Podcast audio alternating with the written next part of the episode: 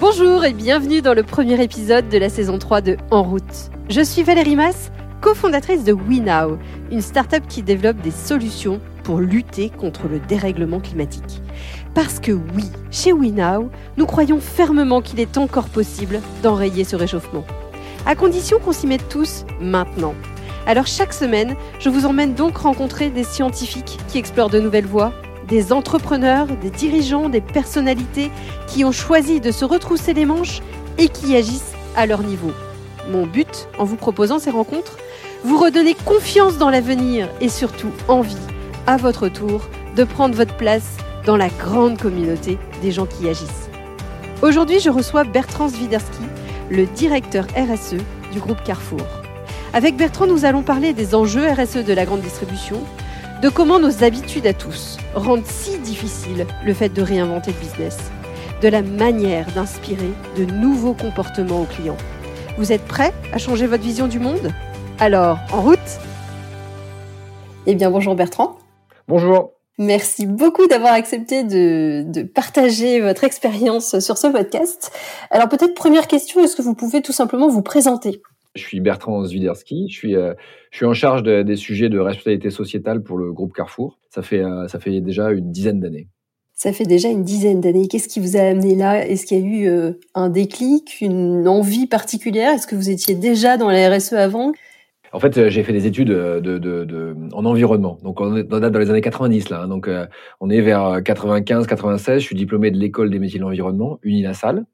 Et, euh, donc à cette époque-là, euh, c'était très environnement, eau, air, déchets, bruit, énergie. Euh, on était très déchets, vous savez, les, les, la, séparation des déchets industriels, etc. Et j'en ai fait mon métier dès le départ. Je travaillais chez, chez, chez, Nestlé, chez Mars. Je travaillais dans les stations d'épuration euh, euh, du groupe Nestlé en France. Enfin, c'était passionnant, c'était très technique comme métier. Et, et j'ai travaillé sur dans le monde des déchets. J'ai créé une société de conseil qui s'appelait Convis avec un collègue Jean-Christophe Bignetti, mais aussi un copain Guillaume Martinage. Et voilà. Et ensemble, on crée une boîte qui fonctionne très très bien. On fait de la formation, on travaille pour différents clients, ça marche très bien. On est 90, 2000, 2000, 2010. Et puis, euh, on crée une société d'audit aussi. Et c'est là où je rencontre Carrefour, en fait, euh, parce que j'ai réalisé ce qu'on appelle les diagnostics environnementaux pour le compte du groupe Carrefour, qui était mon client. Euh, j'ai réalisé les audits dans tous les pays du monde dans lesquels on produisait, etc. Et, et j'ai trouvé que, que, le groupe Carrefour et c'était incroyable ce qu'ils faisaient quoi. Hein, c'était pas obligatoire, euh, c'était juste de manière volontaire et, ils allaient mener des diagnostics environnementaux chez leurs producteurs euh, pour s'assurer vraiment que qu'il y avait une performance environnementale. Ça, ça m'a déjà séduit un petit peu. Hein, donc d'un premier temps en tant que, fournisseur, mais jamais je m'étais dit, bah, tiens, je vais rentrer dans une grosse boîte.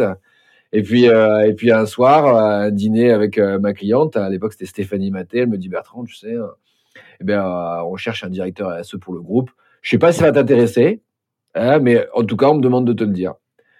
Ok, très bien. Et puis, euh, ben, je rentre à la maison, euh, je me couche, et puis là, j'endors pas. Et j'endors pas, et, euh, je réfléchis, puis je me dis, ben, pourquoi pas. Et être dans un grand groupe me permettrait de changer d'échelle et de, créer des, actions qui sont transformationnelles. Et j'avais raison. C'est énorme ce qu'on peut faire quand on est travaillé dans la grande distribution. On va parler d'un aspect spécifique de la RSE qui est plutôt climat. Euh, d'un point de vue euh, justement euh, enjeu climatique, euh, où, où pèsent finalement les euh, les activités de Carrefour? Quels sont les grands les grands thèmes sur lesquels vous vous cherchez à réduire vos émissions de CO2 il y a quatre vraiment gros enjeux sur lesquels un distributeur, je ne parle pas uniquement de Carrefour, peut agir hein, de manière corporate. C'est vraiment la biodiversité, le climat, l'inclusion, l'inclusion donc globale de nos équipes, mais aussi de nos clients, et le sujet santé. Et aujourd'hui, le thème qui est vraiment demandé par la communauté, etc., c'est des engagements climatiques. Et je pense que c'est bien que la, société civile, de manière globale, internationale, focus sur un sujet, et c'est le sujet climat. Et donc, euh, ça fait plusieurs années qu'on y travaille, hein, avec euh, différents engagements. Chaque année, on a, pris de nouveaux engagements. Et, euh, et un distributeur comme nous, on a d'abord nos activités à nous. Donc, nos activités, c'est la consommation d'énergie en magasin, la consommation liée au transport.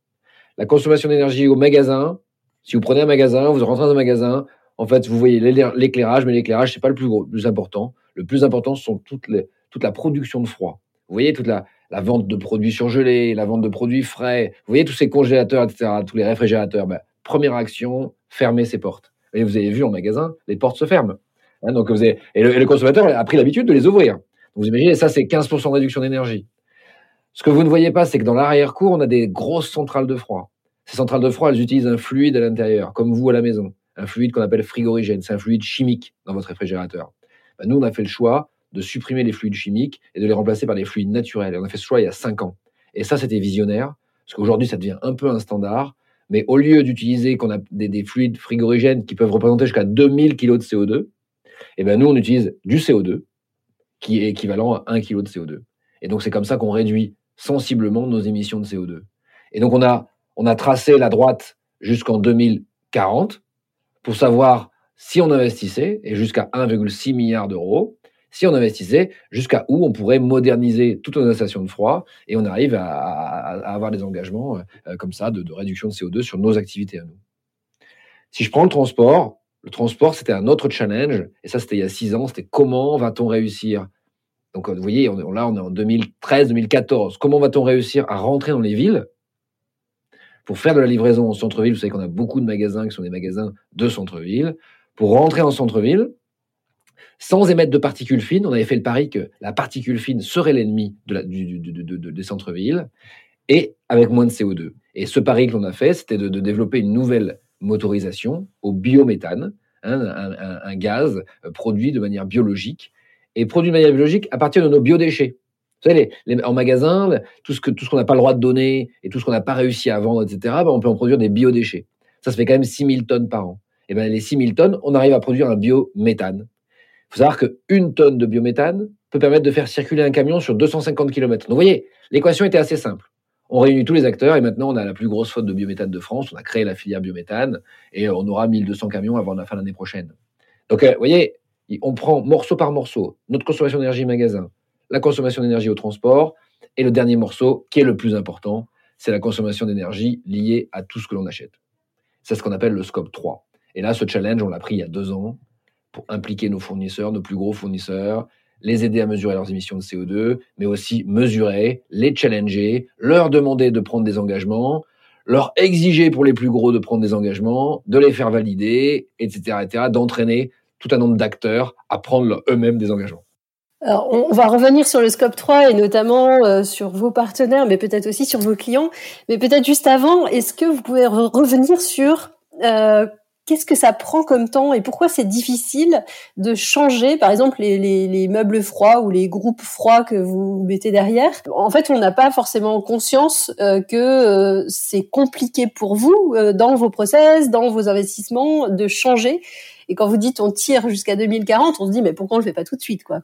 Pourquoi c'est compliqué? Parce que d'abord, quand vous allez mettre une nouvelle technologie sur le marché, euh, personne ne la connaît. En fait, le frein, peut-être que vous me le demanderez plus tard, mais quel est le frein Le frein à nos initiatives, c'est le, le changement. Hein, c'est notre capacité à changer. Donc vous arrivez, vous avez toujours eu l'habitude que tous les magasins du monde, dans tous nos pays, utilisent un fluide frigorigène. Vous avez les vendeurs de fluides frigorigènes qui vous disent que c'est la seule façon de faire. Et en même temps, vous avez les vendeurs de fluides frigorigènes qui vous disent, vous inquiétez pas, j'ai toujours un fluide pour l'année prochaine qui va émettre moins de CO2. Vous inquiétez pas, toujours de moins en moins. Et donc à ce moment-là, il faut un patron. Et notre patron, Alexandre Bompard, nous, nous encourage à avoir de la vision, qui doit être visionnaire et qui doit dire, écoutez les gars, innovez, faites une innovation de rupture, elle va coûter un poil plus cher, parce que c'est plus cher au départ. Elle va vous donner beaucoup plus d'ennuis, parce que vous voyez, cette technologie, on l'a importée dans des pays de l'Est, en, Pologne, en Roumanie. Il n'y avait pas de société de maintenance qui voulait nous les maintenir. Hein, donc euh, ça n'existe pas, il faut les former. Donc on a amené des équipes françaises pour former les équipes, des, prestataires, etc., pour réussir à le faire. Dès que la technologie fonctionne en France, ça ne fonctionnera pas en Espagne, parce qu'il fait trop chaud ni au Brésil, ni en Argentine. Il faut adapter. Enfin, en tout cas, c'est problématique. Et là, il faut avoir un bon partenaire, il faut avoir des équipes solides, un patron avec une vision, capable de payer plus cher avec un retour sur investissement un petit peu plus long, donc avec le prix du CO2 qui est intégré, etc. etc. Cette vision-là, il faut l'avoir. Et eh ben, c'est pas si simple que ça. Le plus simple, je vous dis, c'est de répliquer ce qu'on a toujours fait. Le plus dur, c'est d'essayer de créer une rupture. Et eh ben nous, la RSE, c'est de créer une rupture. Euh, et c'est comme ça que vous arrivez à le faire.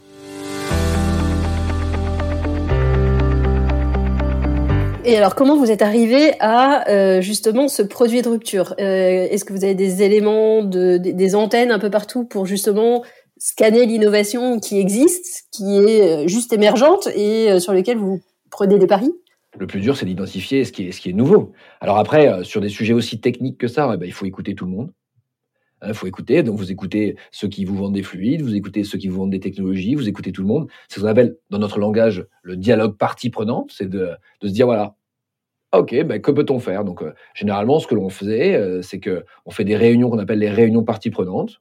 On se dit, voilà, on a un problème, réduire les émissions de CO2 liées à nos meubles froids. C'est un problème. Qui veut nous aider à le résoudre? Vous réunissez 40 personnes, hein, donc dedans, il y a des fournisseurs, etc. Puis là, vous animez le débat. Et le débat, vous voyez, puis, puis après, vous avez quelqu'un qui sort en disant, mais non, mais non, mais oui, mais peut-être, mais non, mais non. Et hop, vous dites, pourquoi pas et, c'est comme ça que ça match. Mais vous savez, on a aussi, ça c'est dialogue partie prenante, mais on a aussi organisé des concours. On a des concours de lutte contre le gaspillage alimentaire, euh, celui de 2016 par exemple, et on a eu des startups, et on a eu euh, d'ailleurs euh, Lucie Bache hein, de, de, de qui est, qui est venue pitcher, et, nous on y a cru. quoi.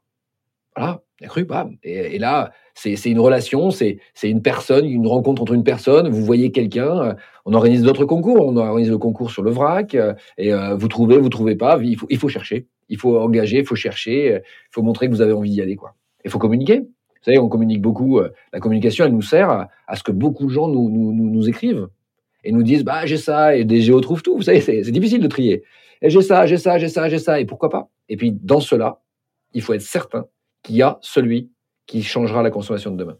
Génial.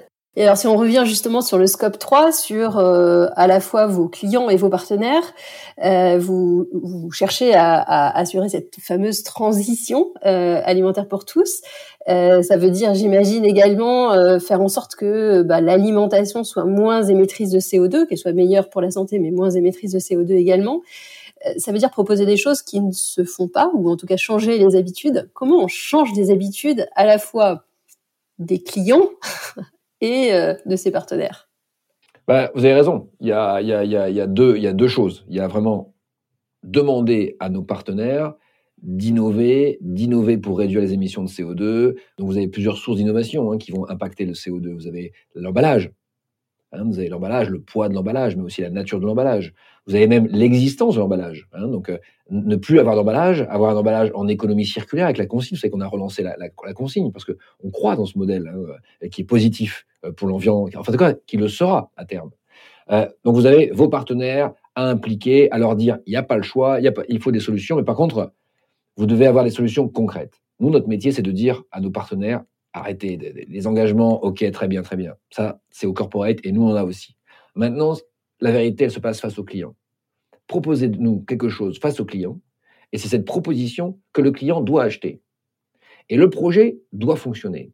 Ça veut dire que si vous avez un produit très innovant, avec un emballage qui est passé du plastique au carton, réduction des émissions de CO2, et que, et que ce produit, en fait, le client y adhère, vous imaginez, la transformation, elle va accélérer. C'est exactement de ça notre métier. Par exemple, quand on a voulu accélérer sur la banane bio-équitable, euh, ce que l'on a fait, c'est qu'on a mis la banane conventionnelle et la banane bio-équitable côte à côte. Comme ça, le consommateur arrive, voit les deux bananes, dit Ah bah oui, tiens, pour quelques centimes de plus, je vais prendre une banane bio-équitable. Et comme ça, on est arrivé à un tiers des bananes vendues chez Carrefour en bio-équitable. On a la même technique pour essayer de créer ce qu'on appelle une transition alimentaire pour tous. La transition alimentaire pour tous, c'est de réussir à ce qu'un client, dans son dixième de seconde de choix, il fasse le bon choix. Un choix peut-être plus responsable, etc., et qui change son habitude.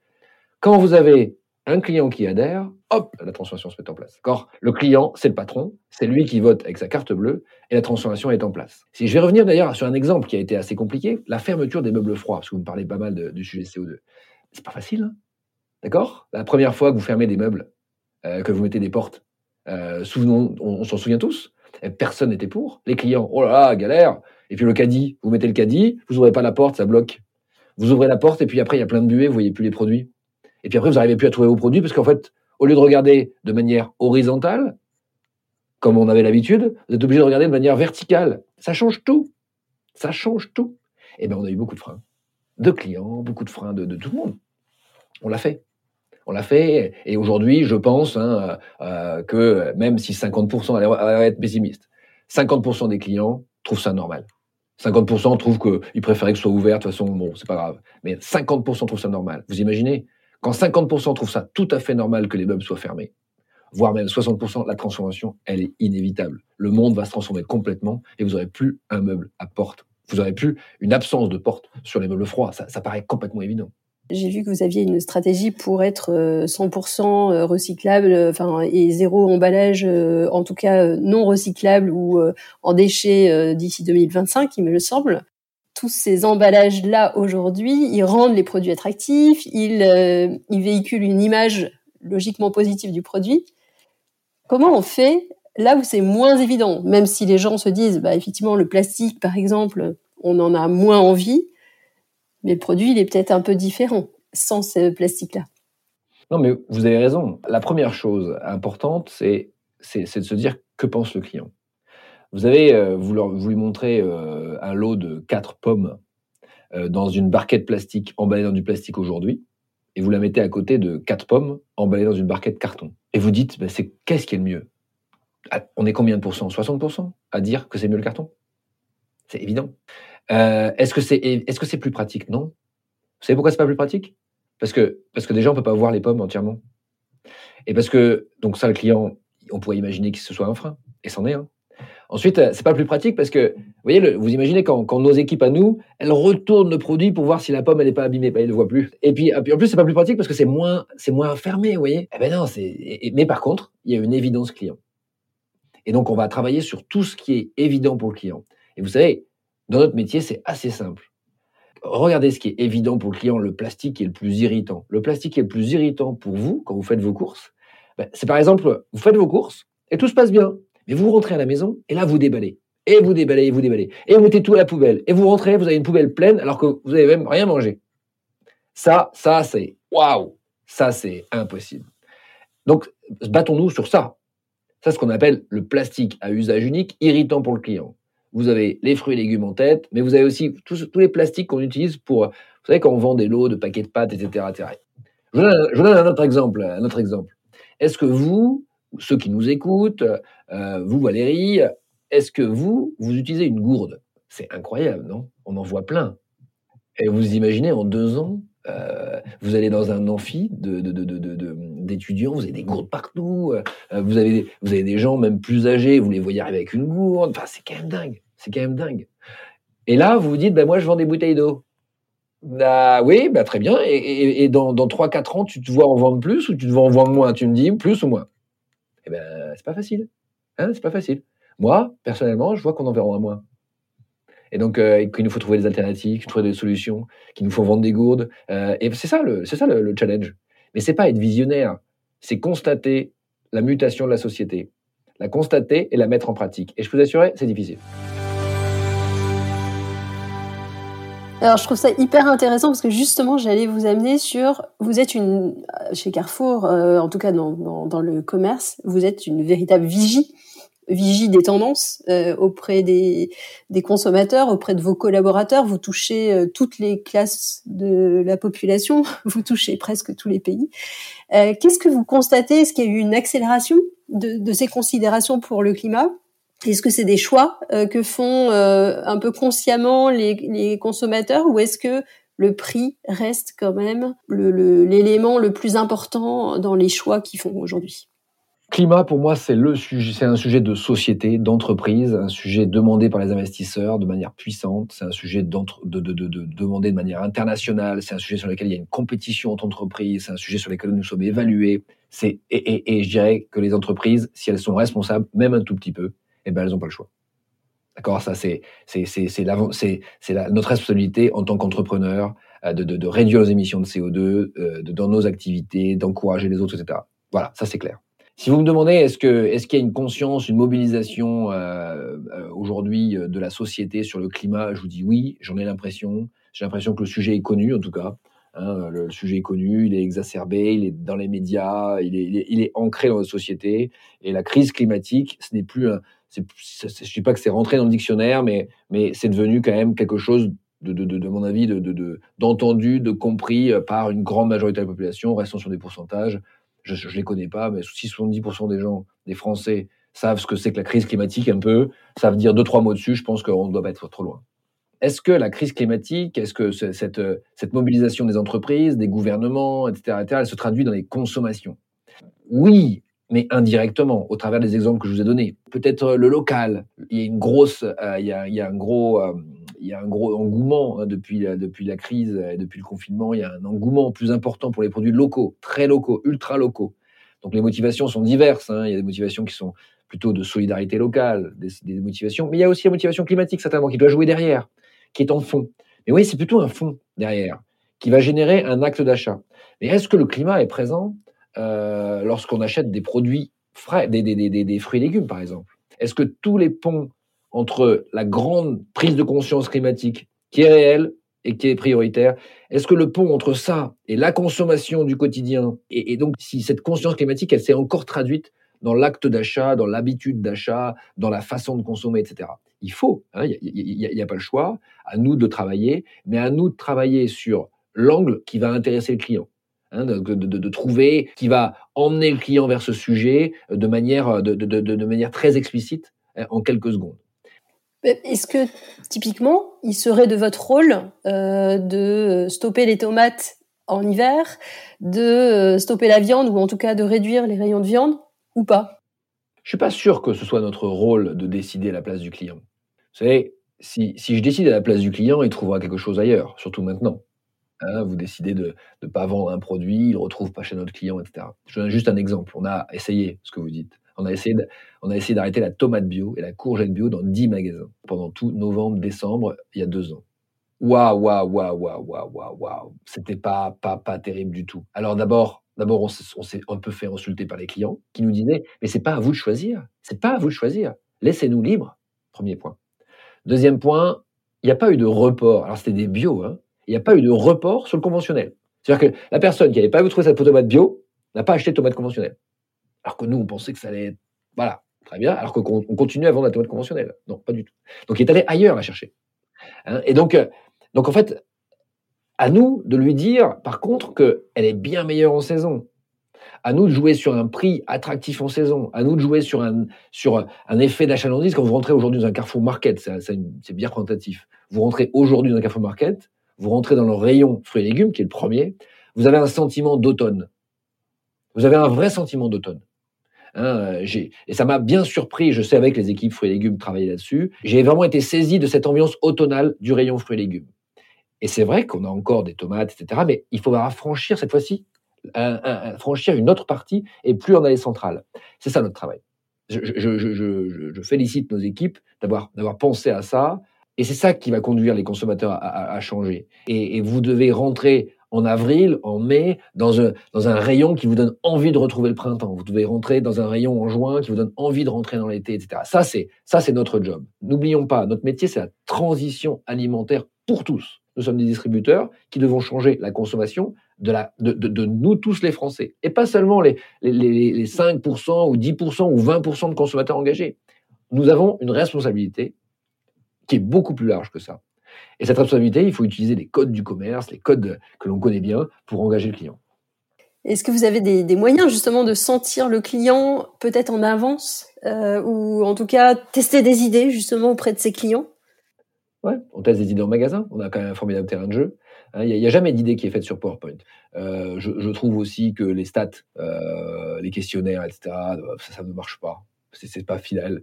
C'est pas fidèle parce que entre le déclaratif et l'acte d'achat, c'est énorme le gap. Donc en fait, le seul truc qui marche, c'est le client. C'est être face au client en allée centrale. Il y a toujours un directeur magasin, ils sont hyper engagés, hein, qui est OK. Quand je vends des galettes, euh, des galettes des rois euh, en emballage papier, euh, il y a toujours un directeur magasin qui, est OK pour pas la vendre en plastique, la vendre en papier. le, quand, on avait voulu tester la vente de 10 croissants dans une boîte en carton complète, plutôt que la boîte en plastique, et on les voyait même pas. Ben, j'ai toujours un directeur de magasin qui est OK pour le faire, qui teste, et puis c'est facile. Hein. D'ailleurs, après, vous mettez, une boîte en carton et une boîte en plastique l'une à côté de l'autre, vous voyez c'est lequel qui parle le plus. Euh, enfin, il y a plein de façons de tester et qui sont live et qui sont simples. Quand j'interviewe des directeurs euh, RSE, j'aime bien poser la question. On n'est pas toujours euh, suivi dans ces idées, les idées coûtent, donc il faut euh, trouver un business model de temps en temps euh, le plus rentable possible en tout cas. Comment on fait pour euh, tenir sur la durée, convaincre? Tout ne marche pas forcément, on n'est pas toujours suivi. C'est quoi qui, qui, qui, vous pousse et qui pousse vos équipes à, à rester, à avoir toujours envie d'aller plus loin? Bah D'abord, il y a plusieurs ingrédients. Il y a d'abord, il y a d'abord sentir un peu si l'écosystème est prêt au projet ou pas. Hein, donc, euh, donc ça, euh, donc ça, vous, trouvez, il faut trouver un peu un leader au sein des opérations qui sont ceux qui sont les plus porteurs. Franchement, j'avoue que chez Carrefour, j'ai un peu le choix. Hein, j'ai des gens qui ont envie de faire les choses, etc. Puis parce que c'est pas au-dessus de leur pile, ils le font pas. Mais si je leur demande, etc., je leur dis ça serait cool, ils le font. Ils, disent ouais, bah, c'est vrai que ce serait bien. Ça, et puis s'ils le disent et que moi je le recommunique, ça donne encore plus envie aux autres de faire. Je communique un peu toutes les semaines sur, sur LinkedIn euh, et ça euh, toujours avec quelqu'un. J'essaie d'associer quelqu'un parce que ça donne toujours envie à quelqu'un d'autre de le faire en fait. Hein. En interne, c'est très utile. Et, et, et après, c'est comme ça que vous arrivez à faire. Alors ça, c'est la première chose. La deuxième chose, c'est qu'il il faut qu'il y ait un patron euh, qui soit voilà, qui, qui, vous suit, euh, qui vous suivent. Vous avez, plus besoin, vous, de soutien d'un patron euh, que la direction des ressources humaines hein, ou que la direction des, marchandises. Vous avez besoin vraiment d'un patron qui soit visionnaire, qui vous suive, qui vous donne la confiance et qui montre à tout le monde qui vous donne la confiance. Ça, c'est essentiel. Hein. Si, si vous l'avez pas, je dirais même que vous pouvez pas faire votre job. Ouais, c'est pas possible. Et puis après, euh, il faut, il faut de, la force de conviction. Hein, il faut, il faut, il faut croire en, en, faut montrer que nous sommes engagés. Quand vous avez quelqu'un euh, devant vous euh, qui, euh, qui vous parle et qui est hyper engagé, vous avez envie de quoi, vous? De le suivre? Ah ben, vous avez envie de le suivre. Donc en fait, je demande à toute mon équipe d'être hyper engagé, d'être d'être présent, les deux pieds, d'être d'être engagé dans son projet. Il n'y a rien qui les arrête. Toutes les barrières, on va toutes les passer les unes derrière les autres. Et il y en a des barrières. Et c'est notre métier d'avoir des barrières. Et il y, a, un autre point qui, est très important, c'est la vitesse tout ce qui dépasse les trois mois, c'est trop long, quoi. C'est ça, ça ennuie tout le monde. On, voilà, on, s'épuise, euh, etc. Il faut, il faut aller vite. Il faut aller très vite. Et, euh, et, après, euh, le passer en mode run, mais il faut d'abord aller très très vite pour le projet. Ça, c'est clé. Un projet trop long, d'ailleurs, ça veut dire que c'est un projet qui qui marchera pas en fait. Un projet qui, s'il n'y a pas d'adhésion, etc., ça marchera pas. Et peut-être dernière question, vous faites partie des grandes entreprises et forcément euh, les Français aiment bien détester les grandes entreprises. On entend beaucoup de d'attaques, notamment sur euh, la réalité des actions que les grandes entreprises mènent, sur euh, la lenteur potentiellement aussi, parce que les gens pensent que ça peut aller plus vite. Pour vous, qu'est-ce qu'il faut faire? Comment vous réagissez? Qu'est-ce qu'il faudrait pour euh, bah, pour aller plus vite, euh, pour euh, permettre aux gens de s'identifier peut-être un peu plus encore et de soutenir les actions de ces grandes entreprises?